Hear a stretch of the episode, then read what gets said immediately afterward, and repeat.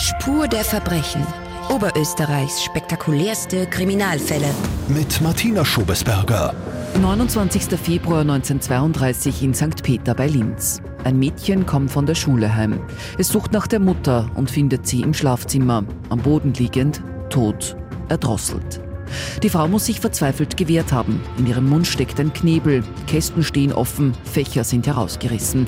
Es sieht nach Raubmord aus. Tage später wird ein Verdächtiger verhaftet. Und er gesteht, dass er nicht nur diese Frau getötet hat, sondern bereits seit zwei Jahrzehnten unbemerkt im Raum Linz Frauen ermordet. Es ist der Würger von Linz.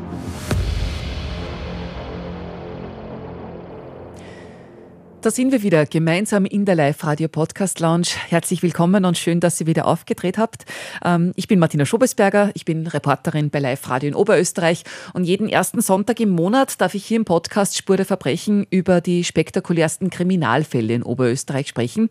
Und nach der letzten Folge habe ich Hörerinnenpost bekommen, über die ich mich persönlich ganz besonders gefreut habe, nämlich Hörerinnenpost aus den USA. Esther Silvia hat mir geschrieben.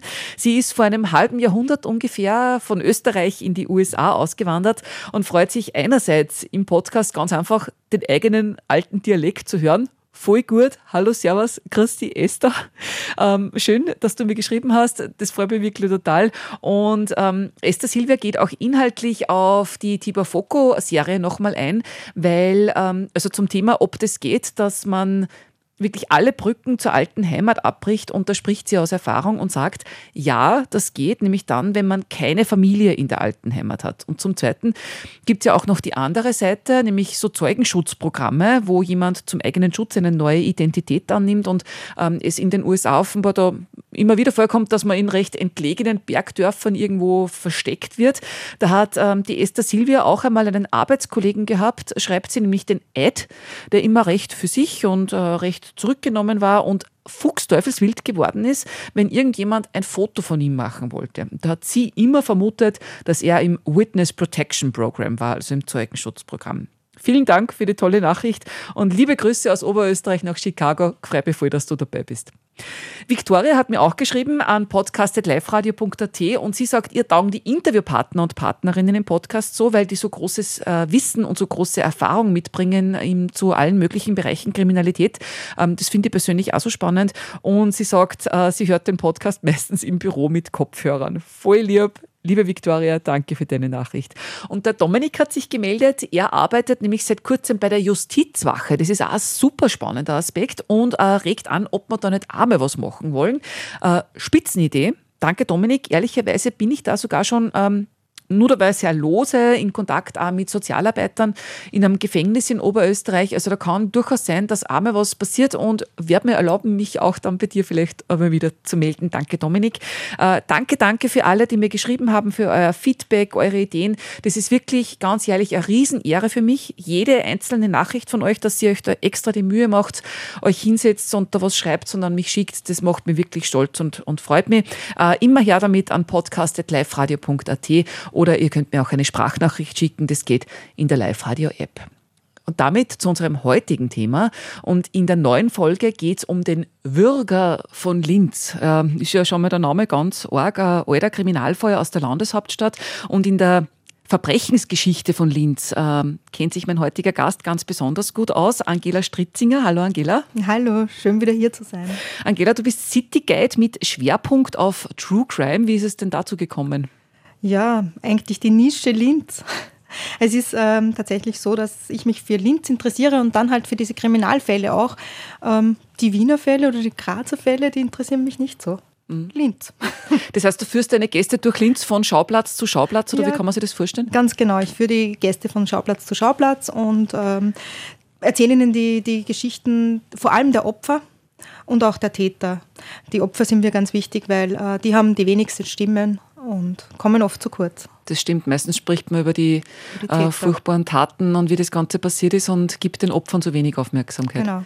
Ähm, nur um es einordnen zu können, jetzt sind wir ja in Oberösterreich nicht so groß. Ähm, ist Linz jetzt gefühlt für dich äh, besonders äh, eine Stadt mit einer großen kriminellen Energie oder war sie das früher? Würde ich nicht sagen, weil wir sind halt in der drittgrößten Stadt und da passieren halt einfach Fälle und, und Morde, Verbrechen. Ähm, aber das ist äh, besonders gefährlich ist in Linz auf keinen Fall und heute schon gar nicht. Also generell in Österreich, wir sind ein sehr, sehr sicheres Land. Wobei die Altstadt von Linz war früher schon ein anderes Pflaster. Ja, das schon. Da können sich auch noch immer viele erinnern an diese Zeit. Ähm, aber heute allein schon durch die Überwachung und durch die Kameras und durch die Polizeipräsenz, also man kann sich sehr, sehr sicher fühlen. Mhm. Heute schauen wir uns einen alten Fall an, Anfang des letzten Jahrhunderts, der Würger von Linz. Also klingt irgendwie schon ganz äh, arg und das war äh, wirklich eine Riesensache und ein Riesenprozess damals. Ja, das war es wirklich. Also das war nach dem Ersten Weltkrieg tatsächlich der, der Fall, der die Menschen erschüttert hat, ähm, obwohl diese, dieser, der Krieg praktisch gerade erst aus war, war das so erschütternd, weil ähm, der Bürger von Linz hat äh, sieben Frauen ermordet. Mhm, also ein Serientäter, ähm, der die Menschen bewegt hat in einer Zeit, wo man Gewalt, ja, irgendwo ein bisschen, wo Gewalt auch zum Alltag gehört hat. Ja, absolut. Also die, die Menschen waren schon einiges gewohnt. Mhm. Du hast gesagt, ja, ein Serienmörder. Und wir schauen uns an, wie das Ganze losgegangen ist. Ähm, am 29. Februar 1932 ist das Ganze eigentlich aufgekommen, weil da ist ähm, eine Frau tot in ihrer Villa in St. Peter bei Linz gefunden worden. Die Frau 58 Jahre alt, die Tochter kommt von der Schule heim, findet die Mutter tot. Ähm, sie liegt tot am Boden des Schlafzimmers.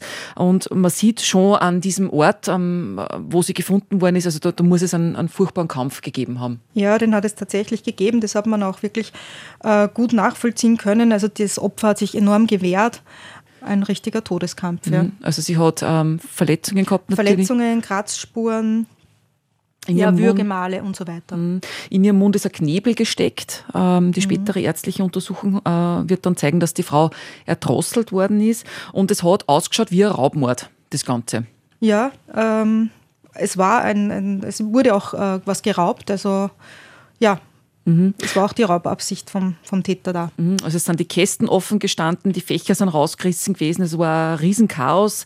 Äh, es hat sich dann auch herausgestellt, Schmuck und Bargeld haben gefehlt genau. und ja, schaut halt so aus, äh, da wollte jemand was stehlen, einbrechen, rauben und ähm, eine Frau ist dabei ums Leben gekommen.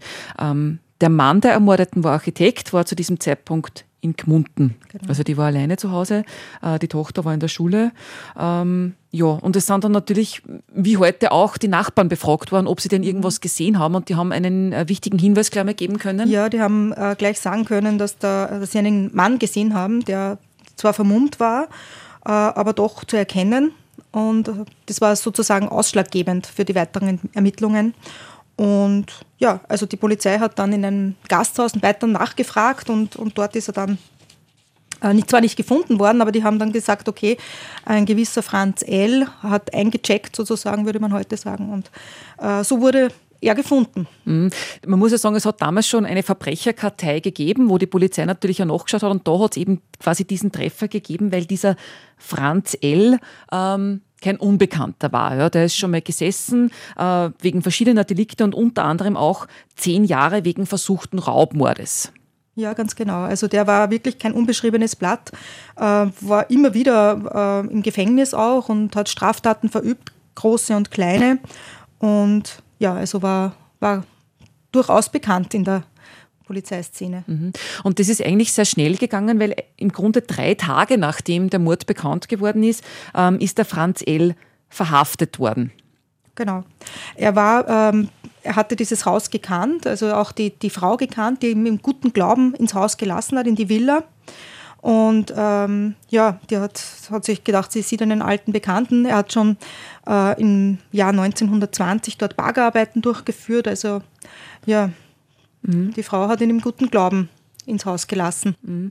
Man muss dazu sagen, also er hat in den ersten Einvernahmen alles abgestritten, hat den Raubmord aber dann doch zugegeben und hat ihm gesagt, ja, er hat das Ganze dort ähm, gekannt, weil er da früher gearbeitet hat und hat dort einfach, sie dachten, ja, ähm, er hat gehört, da wird gebaut, er schaut sich das an, hat dann dort einfach vorbeigeschaut, angeläutet und die Frau hat ihm aufgemacht und genau, ihn Wahrscheinlich hat er sich sogar gefreut, dass sie ihn gesehen hat, hat ihm dann das Haus gezeigt, hat ihm Information gegeben, dass niemand zu Hause ist, dass der Mann in der Arbeit ist, der Sohn bei einer Skitour, die Tochter in der Schule und das war sozusagen ihr Todesurteil. Mhm. Ähm, zu, der, zu, der, zu dem Ort, der, wo der Mord verübt wurde, ist vielleicht auch noch zu sagen, da ist heute das Föstgelände. Also das mhm. ist heute, das war in St. Peter und dieses, diesen Ort gibt es heute ja nicht mehr, sondern da wurde die Föst dann hingebaut. Also die Villa, weder die Villa noch den, den Ort sozusagen gibt es noch. Mhm. Es war eine schöne Gegend damals. Es war eine wunderschöne Gegend. Es war so das Naherholungsgebiet der Linzer. Es waren dort so äh, Gasthäuser. Ähm, auch gleich in der Nähe war ein Gasthaus, ein sehr bekanntes, das Gasthaus Peter Mandl. Und äh, die Leute sind mit den Zillen dort gefahren. Also es war sehr idyllisch und ja, ein Ausflugsziel für, den, für die Linzer. Mhm. Aber eben an diesem Tag ähm, der Schauplatz eines ganz furchtbaren Verbrechens und der Täter wurde dann ja rasch gefasst. Insofern war da die Erleichterung groß, aber dann der Schock ja, im Verhör mhm. gesteht dieser Mann plötzlich weitere Morde. Und er gibt zu, er hat sieben Frauen insgesamt umgebracht. Ein Serienmörder.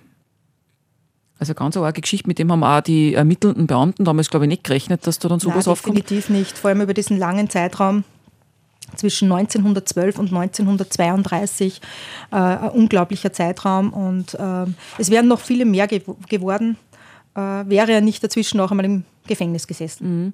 Schauen wir sie ganz kurz an, bevor wir die, äh, die anderen Mordfälle und die Mordopfer, die, die dir ja auch immer so wichtig sind, um ja. ihnen einen Platz zu geben, uns anschauen, wer ist denn jetzt dieser Verdächtige, dieser Franz L. Der ist zu diesem Zeitpunkt, als er festgenommen worden ist, 53 ähm, Jahre alt Fleischergeselle. Ähm, er wurde 1879 als lediges Kind in Ansfelden geboren. Ähm, die Mutter ist sehr früh gestorben. Ja. Äh, Vater war Tischler, hat offenbar ein Alkoholproblem gehabt, ähm, hat ihm dann Fleischer gelernt, ähm, ist zum Militär einberufen worden, ist aber desertiert. Also ist ja, also er hat nie einen Fronteinsatz gehabt, ist auch statt auf, in der Front im Gefängnis gesessen sozusagen. Mhm, weil er, also erstens einmal wegen, deswegen, weil er desertiert ist, ist er bestraft, dann hat er ja. aber auch diverse Dinge gestohlen, immer mal was ja, trat. genau, also Genau, hat dann aber geheiratet, drei Kinder bekommen, wobei diese Frau hat sich auch recht rasch wieder von ihm getrennt. Ja, zur damaligen Zeit. Äh, unglaublich, nach vier Jahren. Das ist, äh, ja, man muss auch immer die Zeit verorten. Also äh, sich da scheiden zu lassen, war jetzt nicht en vogue, sozusagen. Also, ja, nicht war, angesagt. Da war der Druck wahrscheinlich da schon massiv, Druck, ja, weil er massiv. hat ja mehrere Straftaten verübt und sollte unter anderem versucht haben, auch den, seinen eigenen Schwiegervater zu erwürgen. Ja, das ist äh, auch dokumentiert, weil er ihm kein Geld geben wollte. Mhm. Also Geld äh, hat eine große Rolle in seinem Leben gesp gespielt. Mhm. Ja, Wahnsinn. 1914 ist der Erste Weltkrieg ausgebrochen. Er ist zwar eingerückt, war aber nie an der Front, ähm, weil er eben auch hm, wegen Diebstählen im Zuchthaus gesessen ist. Detail am Rande, ähm, er wollte sich dann zum Schluss aber doch ähm, nach Kriegsende mit falschen Angaben der Invalidenentschädigung erschwindeln. Also ich genau, also Sozialleistungen erschleichen. genau.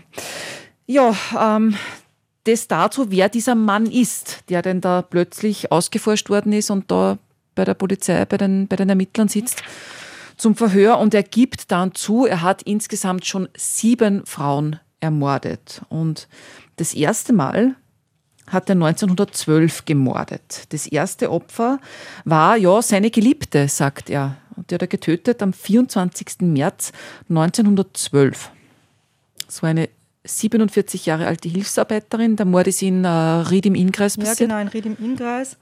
Ähm, das Opfer wurde gefunden vom von einem, vom Hausbesitzer ähm, mit einer, also sitzend im Bett mit einer Wäscheleine ähm, erdrosselt sozusagen, wobei ähm, das war zum Vortäuschen eines Selbstmords. Er hat sie nur mit den bloßen Händen erwürgt äh, und damit er halt dann ähm, nicht so, also damit man einen Selbstmord vortäuscht sozusagen, hat er sie dann noch mit einer Wäscheleine praktisch ähm, overkilled, nennen wir es so, weil sie war bereits tot, wo er sie dann platziert hat. Mhm. Also die Geldtasche war weg und deswegen hat es auch gleich Ermittlungen wegen Raubmordes gegeben. Damals sind zwei Arbeiter äh, ins Visier der Ermittler gekommen, die sind verhaftet worden, äh, waren eine Zeit lang verdächtig, sind aber dann freigelassen worden, weil sie ein Alibi gehabt haben. Der Franz L. hat damals in Ried gelebt und gearbeitet. Genau, er war bei einer Spedition angestellt und ähm, die, die, das Opfer, die, die äh, 47-jährige Frau, die hat er eben die hat er den Ried kennengelernt. Besucht, ja, ja. Genau, den Ried kennengelernt und öfters besucht. Haben offenbar, ähm, wird noch in den Gerichtsunterlagen stehen, ungefähr vier Jahre lang eine Beziehung gehabt haben. Ja. Äh, sagt er zumindest. Sagt ja. er. Das, das zieht sich doch sehr durch bei ihm, dieses Thema. Ja. Ähm, da bin ich vorsichtig, weil äh, er halt das immer zu Protokoll angibt. Mhm. Also diese, ja. diese Version, diese Geschichte vom Geschlechtstaumel und Geschlechtsrausch und Sinnesrausch, das zieht sie durch. Also er sagt, er, er hat eben eine Beziehung gehabt mit seinem Mordopfer und auch bis zum 24. März 1912, also bis zum Tattag, Tatabend, auch da ist er zu ihr gekommen, die beiden hätten Zärtlichkeiten ausgetauscht und plötzlich habe ihn die Raserei gepackt, ja, sagt so, er. So nannte man das damals, Raserei. Ähm, er hat immer gesagt, er, er, ist dann in einen Art Rauschzustand gekommen, einen Sexualrausch, einen damals auch Geschlechterrausch genannt äh, und wusste dann einfach nicht mehr, was er tut. Genau, ist dann, hat quasi die Besinnung verloren ja, genau. und als er wieder wach geworden ist, ist dann seine Geliebte tot vor ihm gelegen. Ganz genau, das waren so seine, seine Aussagen. Genau, und er sagt halt dann, er hat in seiner Verzweiflung einen Selbstmord vorge also den Suizid vorgetäuscht, äh, hat dann nur, weil sie es ja angeboten hat, die Geldbörse mitgenommen genau. und ist dann angehauen. Genau. Genau, und das ist halt diese Geschichte, äh, Geschlechtsrausch, dass er weggetreten ist und quasi nicht zurechnungsfähig war, das ja. zieht sich irgendwie durch. Aber dann war er eben wieder zurechnungsfähig, weil äh, rauben konnte er dann in der vollen mhm. Zurechnungsfähigkeit. Mhm. Wobei, ähm, es ist ja vorher schon gesagt worden, er hat diese Raubabsicht immer abgestritten, mhm. hat aber überall geraubt. Mhm. Also auch bei seinem ersten Opfer. Mhm. Das erste Opfer, ja. Vier Jahre vergehen, bis er wieder mordet. Ähm, die Frau eines Kriegskameraden. Genau. Das Ganze war am 18. Oktober 1916. Da hat es in Urfa gebrannt, in einer Wohnung. Eine Nachbarin hat da Rauch bemerkt und hat da die, die Einsatzkräfte alarmiert. Die sind dann rein und haben im Bett in der brennenden Wohnung die Leiche von der Frau vom Hausbesitzer gefunden. Ja, die Frau ist erstickt und teilweise verbrannt. Äh, man hat da aber überhaupt nicht an ein Verbrechen gedacht eigentlich. Nein, man hat überhaupt nicht daran gedacht, weil äh, ja, also Brände zur damaligen Zeit waren ja trotzdem häufiger. Die Frau war eine starke Raucherin, ihr Mann war gerade in Russland äh, unterwegs, also unterwegs, ja. An der Front, äh, an der Front ja. Mhm. Äh, und somit war das irgendwie äh, nachvollziehbar für die Beamten und auch für, die, für, die, für das Umfeld. Dass das einfach ein tragisches genau. Unglück war. Ja. Äh, wie der Mann, ähm, also der Ehemann ähm, von Russland heimgekommen ist, da war seine Frau schon begraben, also man ja. hat das auch abgeschlossen gehabt. Er hat dann bemerkt, dass Geld fehlt, ähm, hat aber einfach geglaubt, ja, seine Frau hat das ausgegeben, hat das verbraucht und der Mord ist eigentlich 16 Jahre lang unentdeckt geblieben. Also man hat da auch gar nicht ermittelt. Erst als Franz Eltern gestanden hat, ist man draufgekommen, was da wirklich passiert ist. Und er hat dann eben erzählt, dass er die Frau kennengelernt hat, eben über seinen Soldatenkameraden. Die haben sie kennengelernt äh, genau, über die also, Arbeit. Genau, praktisch. So ein, er hat erzählt, sein Soldatenkamerad hat ihm sogar den Auftrag gegeben, er soll auf die Frau schauen. Ähm, ja, äh, Franz L. hat dann angegeben, er hat sogar ein Liebesverhältnis mit mhm. ihr gehabt. Ja, wobei es, es, hat da auch Verstrickungen gegeben beim Kauf von Schweinen. Also da war, hat, er hat gewusst, die Frau hat Geld zu genau. Hause. Ja, und jedenfalls, ähm, eben wie du gesagt hast, die beiden sollen angeblich ein Verhältnis gehabt haben, hat er erzählt. Ja, das hat er immer wieder erzählt, genau. Mhm. Und er gibt halt an, äh, er ist mit ihr wieder intim geworden und tada, also er hat wieder diesen, diesen Rauschzustand, von dem er nichts mehr weiß und wacht auf und die Frau ist tot. Mhm. Und er, er schildert es dann so, er quasi wacht auf, die tote Frau neben sich, er panisch, ja, mhm. zieht sich hektisch an, stößt dabei die Petroleumlampe um, das Bett beginnt zu brennen, er will noch löschen, schafft es nicht und flieht dann. Genau. Das ist seine, seine Variante. Seine Variante und auf, diesen, auf dieser Flucht sozusagen sieht er noch Geld und Schmuck mhm. und raubt auch dieses wieder. Mhm. Widersprüchlich allerdings die Petroleumlampe, die äh, ist ja dann später unversehrt im Wohnzimmer gefunden worden. Also hm, passt nicht so ganz zusammen. Ähm, die Version ist eben jetzt, er dürfte den Brand absichtlich gelegt haben, eben um seine Tat zu verschleiern genau. und einen Unfall oder was auch immer. Um es wie einen Unfall ausschauen zu lassen in dieser beschaulichen Gegend. Ja, genau. Und du hast ja gesagt, das ist uh, für dich ganz besonders, weil, weil du die Gegend da irgendwo kennst. Ja, für mich früher. ist es besonders, weil ich natürlich äh, als, als Tourguide in Linz äh, natürlich Urfa so nahe ist und einfach äh, erstens einmal, wenn ich mir diese, diese Siedlung anschaue, wie sie heute ausschaut und wie sie damals ausgeschaut hat. Also früher waren das eben ähm, 1916 kleine Häuser, kleine Einfamilienhäuser, einstöckig, mit kleinen Vorgärten, nicht befestigter äh, Straße davor, also sehr beschaulich und heute ist dort eine, eine Siedlung, ja, also ganz normale Wohnblöcke, Bürogebäude und Wohnungen. Äh, also nichts ist vergleichbar. Also wenn man das Bild sieht, kann man sich das überhaupt nicht mehr vorstellen, wie das mhm. damals ausgeschaut hat, wie es heute ausschaut. Sehr ländlich war das damals einfach in Urfa. Mhm. Hast du da Fotos mitgebracht von den ja. Häusern von damals und, genau. und jetzt haben wir es gerade angeschaut am Da schaue ich gerade drauf und das ist einfach ja enorm, wie sich das verändert hat. Ja, das ist doch schon einige Zeit her. Ähm, ja, das dritte Opfer des Würgers und das ist eigentlich die heftigste Geschichte. Das dritte Opfer ist seine eigene Stiefgroßmutter. Ja, genau, eine 80-jährige Dame, ja, wo er ähm, auch wieder angegeben hat, er hat ein Liebesverhältnis oder vielmehr, sie hat ihn verführt. Mhm. Also am 25. August 1920 äh, kommt da der Mann von der Frau nach Hause, Bundesbahnbediensteter, ähm, kommt aber nicht rein ins Haus oder in die Wohnung, weil zugesperrt ist, äh, läutet da pumpert, äh, fragt dann auch die Nachbarn schon um Hilfe. Gemeinsam mit den Nachbarn bricht er dann die Tür auf und findet seine 80 Jahre alte Frau tot am Divan liegen. Genau. Sie wurde erdrosselt mit Hosenträgern und wieder natürlich die Raubabsicht nicht nur die Absicht, sondern auch die Durchführung. Es waren die äh, Kästen offen, es war wieder alles durchwühlt und es fehlten auch wieder Schmuck und Geld. Genau. Und der Verdacht ist damals zunächst auf ein Ehepaar gefallen, weil der Mann von, von diesem Paar ähm, die gleichen Hosenträger besessen hat. Äh, mit, mit denen die Frau erdrosselt worden ist. Und man hat auch Geld bei ihnen zu Hause gefunden, das irgendwie auch verdächtig gewirkt hat. Ähm, das Paar ist einige Zeit in Untersuchungshaft gesessen, bevor sie dann herausgestellt hat, man kann die Vorwürfe nicht halten. Ähm, ja, aber der, Mord wäre ungeklärt geblieben, äh, wenn nicht Franz L. eben Jahre später gefasst worden wäre und diesen Mord zugegeben hat. Und ist eben verstörend, weil es war ja seine Groß Stiefgroßmutter. Genau und auch da bleibt er bei dieser Geschichte mit dem Geschlechtstaumel. Ja, mit diesem mit diesen Sexualrausch bleibt er wieder dabei.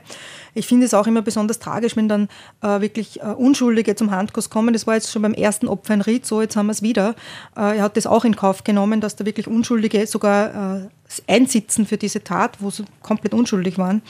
Ähm, das zeigt auch wieder viel über seinen Charakter. Mhm. Und er sagt ihm, er hätte äh, ein intimes Verhältnis mit seiner Stiefgroßmutter gehabt, die ja. 80 Jahre alt ja, war, bitte. Und, und, also da waren sich tatsächlich alle einig, äh, dass das äh, also eine unmögliche Aussage ist, was wirklich absolut nicht zugetroffen hat. Ja. Mhm. Jetzt wollen wir kurz ausrechnen, wie alt er da war. Er war dann da 41. War er da? 1920 circa, ja. Mhm. Also er war, war 41 ungefähr und ja. seine Oma, Stiefoma, ja. 80 Jahre alt, eine alte, kranke Frau. Und er sagt, sie hätte ihn verführt. Wobei gegangen ist es ihm wohl ähm, eben um Geld, natürlich unmittelbar, aber auch um die Erbschaft. Genau, es war, er wollte das, das Erbe schon vorher abholen sozusagen und sie hat da nicht mitgespielt und das war ihr Todesurteil. Mhm. Ja, die eigene Stiefgroßmutter tot und dann werden die Abstände zwischen den Morden äh, kürzer. Nur vier Monate nach dem Mord an seiner Stiefgroßmutter tötet der Würger von Linz wieder am 16. Dezember 1920 und es ist, ähm, es hat wieder gebrannt und zwar äh, ganz in der Nähe vom, vom Tatort, da wo er quasi aufgeflogen ist, in der Petermandel-Baracke in St. Peter bei Linz wieder. Genau, also dort, wie gesagt, wo heute die Föst ist, mhm. hat es wieder gebrannt und äh, ja, von da kannte er auch sein letztes Mordopfer. Mhm. Von dieser Zeit. In der Brandruine wird äh, die verkohlte Leiche einer Frau gefunden, die Wohnungsinhaberin, die ist 35 Jahre alt. Ja, ganz jung. Mhm. Die Frau war herzkrank, das hat man gewusst.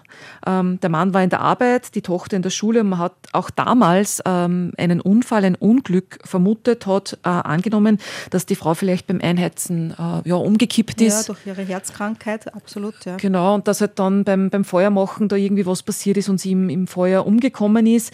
Ähm, also wie gesagt, an ein Verbrechen, an einen Mordfall hat damals niemand gedacht, ist auch nicht in diese Richtung mhm. ermittelt worden. Ähm, ja, ist auch dieser Fall erst durch das Geständnis Jahre später ähm, aufgekommen. Übrigens die abgebrannte Baracke eigentlich fast neben dem Opfer, genau, neben Nummer, der Villa vom Nummer letzten. sieben sozusagen, ja. Mhm, mhm. Mhm. Da schließt sich ja der Kreis. Was hat er erzählt? Er hat eben damals dort gearbeitet. Ja, hat diese Bagerungen durchgeführt äh, und ja, kannte die Gegend gut, kannte die Menschen und die, das Opfer, eine Bundesbahner Gattin ähm, war halt dann wieder aufgrund ja, von Habgier äh, ist die Opfer geworden von ihm. Mhm. Auch in, dieser, in diesem Fall erzählt er wieder davon, er habe ein Liebesverhältnis mit ihr gehabt. Ähm, das hat man ihm allerdings nicht so ganz abgekauft. Allerdings, er sagt ihm, sagt ihm auch, Liebesspiel. Ähm, dann war er wie von Sinnen, hat sie ja. gewürgt und ähm, er hat dann im Kampf, ist er offenbar beim Ofen angestoßen und dann hat die Wohnung zu brennen begonnen ja, und er also hätte eh noch löschen wollen. Unglaubliche Geschichte wieder mhm. aufgetischt. Also wie gesagt, die Frau war sehr, sehr schwer herzkrank. Also es ist wirklich ausgeschlossen worden im Prozess, dass das möglich war. Mhm. Äh, Detail am Rande, es hat dann auch noch jemand von den, ich weiß jetzt nicht, ob es jemand von den Feuerwehrleuten war oder jemand, der ihm beim Löschen auch geholfen Also er mhm. hat auch beim Löschen geholfen, weil sein damaliger Chef gesagt hat, du mhm. fahr da hin und hilf beim Löschen. Also er ist so zum Tatort zurückgekehrt und es hat ihn ein anderer Helfer offenbar auch beobachtet, wie er angeblich noch äh, bei der Brandruine da fledern wollte und, und ja, da er wollte dann nochmals rein. Es hat auch ein Sparbuch gefehlt in diesem Fall. Ähm, da ging man halt davon aus, dass das verbrannt ist, aber wahrscheinlich hat es er mitgenommen, beziehungsweise nachher dann noch geholt. Das weiß man dann nicht. Mhm. Ja, der nächste Mord, der fünfte, ja. bitte inzwischen in dieser Zeit, wo, ja, wo ihm niemand auf die Schliche kommt. Am 18. September 1921, das ist ähm, gewesen dann in einem Wald bei St. Magdalena in Linz. Da hat ein Schwammerlsucher eine tote Frau im Wald gefunden. Ja, die Leiche war mit äh, Ästen zugedeckt und ja, es war eine auch 35-jährige Frau, die er, mit der er Geschäft, Geschäfte gemacht hat, Handel gemacht hat.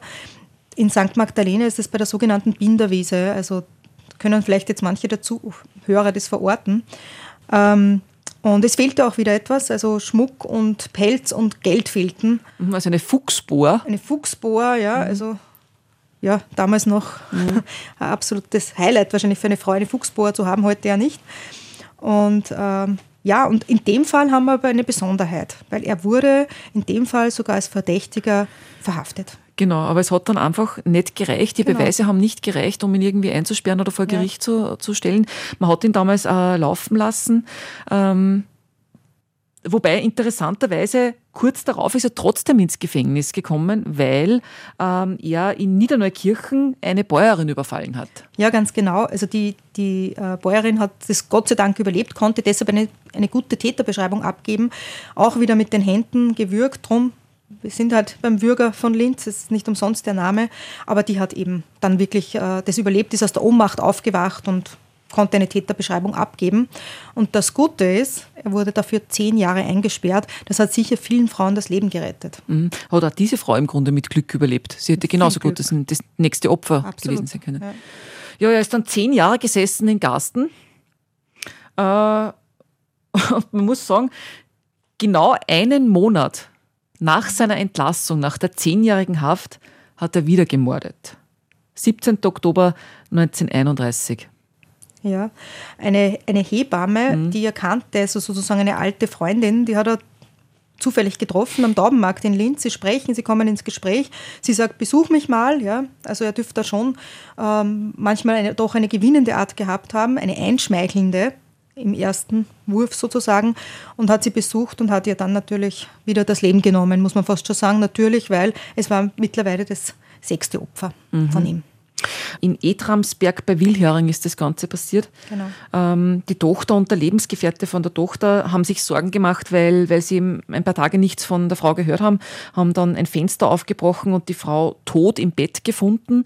Wobei auch da hat nichts auf ein Verbrechen hingedeutet. Die Frau hat zwar einen Kratzer am Hals gehabt, aber sonst keine Verletzungen. Ja, sie war schwer krank, das wussten die, die Verwandten oder die Tochter und der Lebensgefährte oder der Freund. Und ja, also ein Kratzer war am Hals, aber das war zu wenig auffallend, dass man von einem Mord ausging. Mhm, also herzkrank und man hat dann auch geglaubt, das wäre vielleicht ein Schlaganfall. Ähm, also die, die Frau, die die Leiche ist sogar untersucht worden, aber man hat kein Verbrechen genau. vermutet. Ähm, Franz L. spricht hier wieder vom Liebesrausch. Äh, eben die alte Bekannte hätte ihn eingeladen und er, habe, er habe sie dann im, im Rausch äh, erwürgt, aber wie du schon sagst, die Frau war wahrscheinlich körperlich schon gar nicht mehr Nein, in der Lage. die war einfach körperlich nicht mehr in der Lage. Mhm.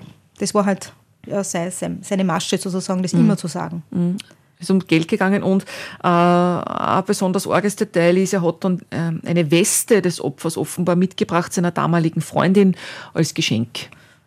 Ja, genau. Seine damalige Freundin, die in der Hofen an der Krems gewohnt hat, der da sozusagen beschenkt mit einem, ja, mit, mit einem Gewand vom, vom Mordopfer. Mhm.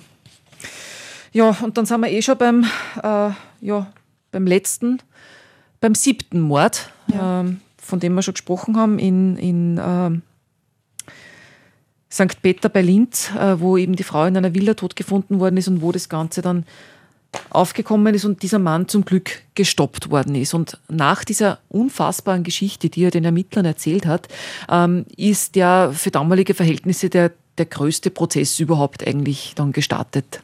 Ja, also das war wirklich sozusagen ein Publikumsmagnet, dieser Prozess. Äh, und äh, was, was halt hier besonders war, 80 Prozent des Publikums waren Frauen. Mhm. Die wollten alle. Die wollten natürlich erstens mhm. einmal wissen, wie der ausschaut. Natürlich, Mensch schaut auf Mensch. Äh, und ja, die, die, Opfer waren auch Frauen, also das Interesse war sehr, sehr groß. Mhm. Also im November 1982 ist der Prozess losgegangen wegen siebenfachen Raubmordes. Der Prozess des Grauens werden da damals die Zeitungen titeln. Ein Riesengedränge, Ränge voll mit, mit Zuschauern, mit Leuten, die haben sich da angestellt, äh, um irgendwie dabei sein zu können. Ähm, es waren Journalisten aus Wien und Deutschland sogar da, um zu berichten. Es war für damalige Verhältnisse also wirklich. Ja, das war spektakulär. Ja, mhm. ähm, auch hoch emotional. Also ich habe dann auch gelesen, gelesen, ähm, dass der Anwalt der Familie von einem Mordopfer sich auf dem Weg zur Staatsanwaltschaft so aufgeregt haben soll, dass er anscheinend einen Schlaganfall erlitten haben soll. Also das war wirklich. Ja, das äh, war der Vater eines Mordopfers, der da wirklich sich so, so, ja, man muss sagen, verständlich. Ja. Also die ja. Tochter ist tot und, und ja. Damals wurde natürlich auch noch sehr viel äh, hergezeigt. Also die wurden auch wirklich ganz stark konfrontiert, die, die Verwandten und die mhm. Ja, man muss sich ja vorstellen, man bei sieben Mordopfern alleine, wenn man sich die Angehörigen und die Freunde, die da vielleicht dabei sein wollen, zusammenrechnet, ja, unglaublich, ja. Äh, muss eine Riesenmenge gewesen sein. Äh, ja, der Prozess beginnt. Franz L. bekennt sich schuldig, äh, bestreitet aber die Raubabsicht. Also er sagt, er habe niemals mit dem Vorsatz äh, da getötet, jemanden etwas zu rauben. Und ähm, er spricht in allen Fällen von diesem Geschlechtstaumel. Genau. Der spricht immer von diesem Geschlechtstaumel, also er hat dann eben, wie gesagt, immer das, das die Besinnung verloren. Ähm, aber Fakt ist, äh, würde ihm das zugesprochen worden sein, dann wäre er nicht zurechnungsfähig mhm. gewesen. Aber es war immer der Raub äh, da und, und im Vordergrund und er hat immer was mitgenommen. Also so gesehen ist das einfach haltlos. Also es war einfach seine Strategie unzurechnungsfähig. Genau. Ähm, ist ihm aber nicht so aufgegangen, weil es hat dann natürlich ein psychiatrisches äh, Gutachten äh, gegeben, wo er angeschaut worden ist. Genau. Der Psychiater hat sich das genau angeschaut, was, was mich trotzdem beeindruckt hat, weil ich mir gedacht habe, okay, also das, das war damals schon so, dass psychiatrische Gutachten eine große Rolle gespielt haben. Und der hat genauso wie viele andere äh, ist zu dem, äh, zu dem Schluss gekommen, das ist der Raub, das Motiv. Mhm. Also ist zum Schluss gekommen, voll verantwortlich für die Taten. Genau. Er, hat, er ist zielgerichtet vorgegangen, überlegt vorgegangen. Äh, man erlebt, erfährt dann auch aus diesen Gerüchtsakten nur ein bisschen mehr über die ähm, Lebensgeschichte und, und über den Charakter von Franz L. Ähm, er ist im 1879 als lediges Kind in Ansfelden geboren worden, das haben wir eh schon gehört. Als er vier Jahre alt ist, also sehr jung äh, ist, stirbt, äh, stirbt seine Mutter und er wächst dann zuerst bei seiner Tante auf und lebt dann auch bei seiner Stiefoma. Die er dann umbringt, ja. Genau. Der Vater ist Tischler. Anscheinend hat er auch ein wenig ein Alkoholproblem, äh, auch wirtschaftliche Schwierigkeiten. Äh, Franz L. ist in Garsten zur Schule gegangen. Äh, vor Gericht werden auch damalige Bekannte, Freunde, Freundinnen ähm, vernommen, also angehört und die beschreiben ihn damals als Kind schon als äh, ja, verlogen, heimtückisch, roh, rachsüchtig. Genau. Also wirklich auch als, als Teenager und als Kind schon war ja, er. Asozial und, und mhm. wirklich davon nicht von, von, vom netten Wesen. Mhm. Und er hat ihm dann eine Fleischerlehre gemacht und seine äh, ja, nicht vorhandene Karriere beim Militär, aber er war halt dann beim, beim Militär auch, genau. genau. Ja, nach diesem Prozess äh, kommen die Geschworenen zu einem einstimmigen Urteil, nämlich schuldig des Raubmordes und er wird zu lebenslangem, schwerem und verschärftem Kerker verurteilt, wobei unmittelbar nach der Urteilsverkündung. Ja. Also das, das äh, war natürlich so, dass die Wachbeamten, die haben wirklich große Mühe gehabt, den, den Angeklagten oder den, den Verurteilten dann schon zu schützen vor der, vor der Masse vom von Menschen, von der erregten Menge sozusagen. Und der ist dann so nach vorne gekippt, aber eigentlich nur, damit er so mehr oder weniger so sich frei spielt, dass er dann aus dem, aus dem geschlossenen Doppelfenster springen kann, aus dem ersten Stock. Also er ist wirklich dann aus dem, spektakulär muss man fast sagen, aus dem mhm. ersten Stock gesprungen, hat sich da aber wirklich auch wehgetan, hat sich den Oberschenkel gebrochen und noch einen anderen Bruch, war dann auch blutüberströmt auf der Straße, konnte nicht flüchten sozusagen, wurde wieder festgenommen und ja, wieder in Gewahrsam genommen. Das ist ein wahnsinniger Höhepunkt eigentlich von so einem Prozess dann. Ja, also das war, ja, das Spektakel hat sozusagen noch einen Höhepunkt erlebt. Ähm, ja, ob die Menge dadurch besänftigt war, weiß ich nicht, aber. Ja. Wahnsinn. Aber jedenfalls, er hätte dann natürlich seine, seine Strafe absitzen, absitzen sollen, lebenslang im Gefängnis. Es sind aber nur zwei Monate daraus geworden, weil er sich seiner Strafe entzogen hat. Ja, ja. Muss man sagen, er hat einen Stofffetzen verschluckt und einen Teil einer Zahnbürste und hat dadurch dann einen Darmdurchbruch erlitten, wurde ins Krankenhaus mit Schmerzen eingeliefert, da wurde, dann, wurde er dann operiert und äh, wieder in die Haftanstalt gebracht und da ist er dann kurz darauf verstorben. Also die medizinische Versorgung war nicht so, dass er dann das überlebt hat. Mhm. Und so ist der Bürger von Linz, der siebenfache Frauenmörder, in seiner Zelle gestorben. Ja, ja arge Geschichte. Ja, in den Medien wurde er als viel bezeichnet, ja, als Bürger von Linz, weil er hat wirklich immer mit der bloßen Hand gemordet. Das war ähm, schon besonders, weil man muss so körpernah werden. Das ist schon was anderes. Er hat nie Werkzeug zur Hilfe genommen, also nur zum, zum, zum Übermorden, sage ich, dass er einen Selbstmord darstellt, aber da waren die Opfer schon tot. Ähm, er wurde auch als, als in in den Müllviertler Nachrichten beispielsweise als Unmensch bezeichnet oder als Blaubart. Mhm. Blaubart ist ähm, eine Märchengestalt und die Märchengestalt, das war damals sehr bekannt, das war einfach eine frauenmördende Figur aus dem Märchen und deshalb hat die Presse diesen Namen oft aufgegriffen für Frauenmörder. Mhm. Weißt du, um was es in dem Märchen geht? Ja, es geht irgendwie um, um einen Geschäftsmann, der auf Reisen geht und äh, der Frau verbietet, ein Zimmer aufzusperren mit einem bestimmten Schlüssel, natürlich einem verzauberten Schlüssel. Die Frau will aber die Reichtümer des Hauses herzeigen, geht mit der ja, mit der Gesellschaft sozusagen zu dem Zimmer, sperrt auf und in dem Zimmer liegen die äh, ehemaligen Frauen des Blaubarts ermordet. Die Mordopfer. Die Mordopfer sozusagen im, im Blut und der Schlüssel nimmt das Blut an und da es ein Zauberschlüssel ist, weiß Blaubart dann Bescheid, dass auch seine neue Frau den Schlüssel verwendet hat. Und sie ist dann das nächste Opfer, oder? Ja, also es hat mir dann schon gereicht von der Geschichte. Mhm. Ja. Na, arg. Wahnsinn. Der Würger von Linz oder der Blaubart von Linz, siebenfacher Raubenmörder.